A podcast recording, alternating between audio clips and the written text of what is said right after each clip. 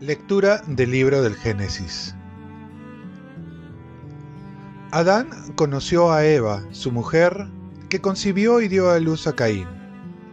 Ella dijo, He adquirido un hombre con la ayuda del Señor. Después dio a luz a Abel, el hermano de Caín. Abel era pastor de ovejas y Caín cultivaba el suelo. Pasado un tiempo Caín ofreció al Señor dones de los frutos del campo. Y Abel ofreció las primicias y la grasa de sus ovejas. El Señor se fijó en Abel y en su ofrenda, pero no se fijó en Caín ni en su ofrenda, por lo cual Caín se irritó y andaba cabizbajo. El Señor dijo a Caín, ¿por qué te has irritado y andas cabizbajo? Si obras bien, andarás con la cabeza levantada, pero si no obras bien, el pecado está a la puerta, acechando como fiera que te codicia y a quienes tienes que dominar. Caín dijo a su hermano Abel, vamos al campo. Y cuando estaban en el campo, Caín atacó a su hermano Abel y lo mató. El Señor dijo a Caín, ¿Dónde está Abel, tu hermano?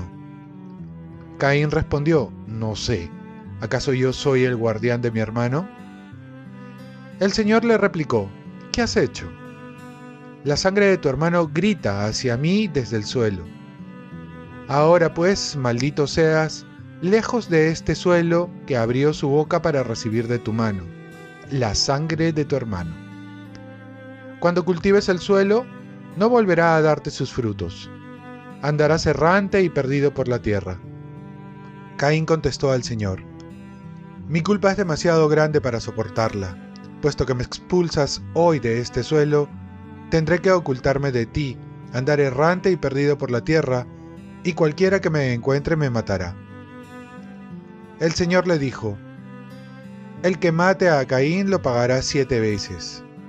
El Señor puso una señal a Caín para que si alguien lo encontraba, no lo matara. Adán conoció otra vez a su mujer, que concibió y dio a luz un hijo y lo llamó Set. Pues dijo, El Señor me ha dado otro descendiente en lugar de Abel, porque Caín lo mató. Palabra de Dios. Salmo responsorial. Ofrece a Dios un sacrificio de alabanza. El Dios de los dioses, el Señor, habla. Convoca la tierra de oriente a occidente no te reprocho tus sacrificios, pues siempre están tus holocaustos ante mí. Ofrece a Dios un sacrificio de alabanza. ¿Por qué recitas mis preceptos, tú que detestas mi enseñanza y te echas a la espalda mis mandatos? Ofrece a Dios un sacrificio de alabanza te sientas a hablar contra tu hermano, deshonras al hijo de tu madre. Esto haces, y me voy a callar. ¿Crees que soy como tú? Te acusaré, te lo echaré en cara. Ofrece a Dios un sacrificio de alabanza. Lectura del Santo Evangelio según San Marcos. En aquel tiempo, los fariseos se presentaron y se pusieron a discutir con Jesús. Le pidieron un signo del cielo para ponerlo a prueba. Jesús, suspirando profundamente, dijo, ¿Por qué esta generación pide un signo? En verdad les digo, no se les dará un signo a esta generación. Y dejándolos, subió a la barca de nuevo y se fue a la otra orilla. Palabra del Señor. Paz y bien, aprendamos a reconocer a Dios, a Jesucristo y a su iglesia. En la primera lectura vemos las consecuencias del pecado original, que fue apartarse de Dios. Entonces nos apartamos del hermano y de nosotros mismos. Ya Jesús aclaró que la muerte no solo consta de quitar la vida, sino también de quitar el amor al otro. El amor es como el oxígeno en que vivimos. Si nos lo quitan, morimos lentamente. Por ello muchas veces tenemos un Caín dentro de nosotros, que a veces va matando a nuestro prójimo de poquito en poquito, con gestos, con silencios, con agresiones o maltratos físicos y calumnias.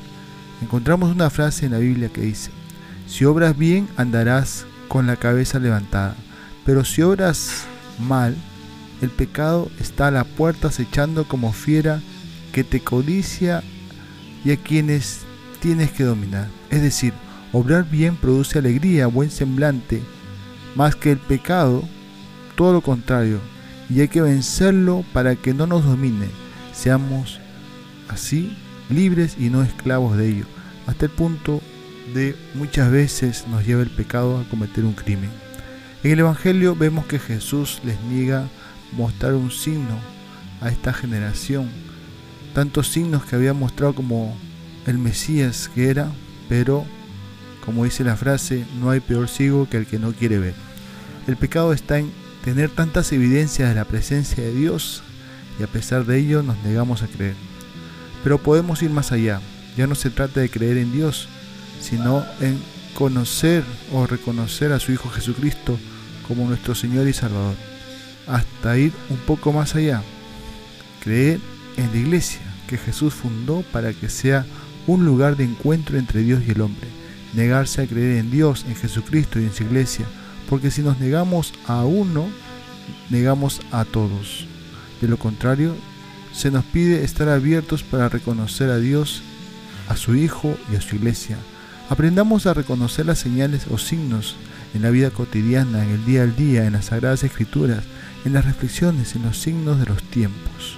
Oremos, oh Dios, que prometiste permanecer en los rectos y sencillos de corazón, concédenos por tu gracia vivir de tal manera que te dignes habitar en nosotros.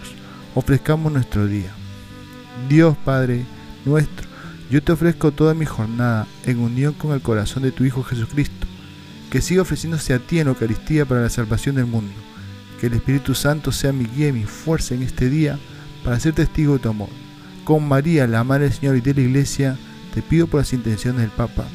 Con San José Obrero te encomiendo mi trabajo y mis actividades de hoy, para que se haga en mí tu voluntad y la bendición de Dios Todopoderoso, Padre, Hijo y Espíritu Santo, descienda sobre ti. Cuenta con mis oraciones, que yo cuento con las tuyas y que tengas un santo día.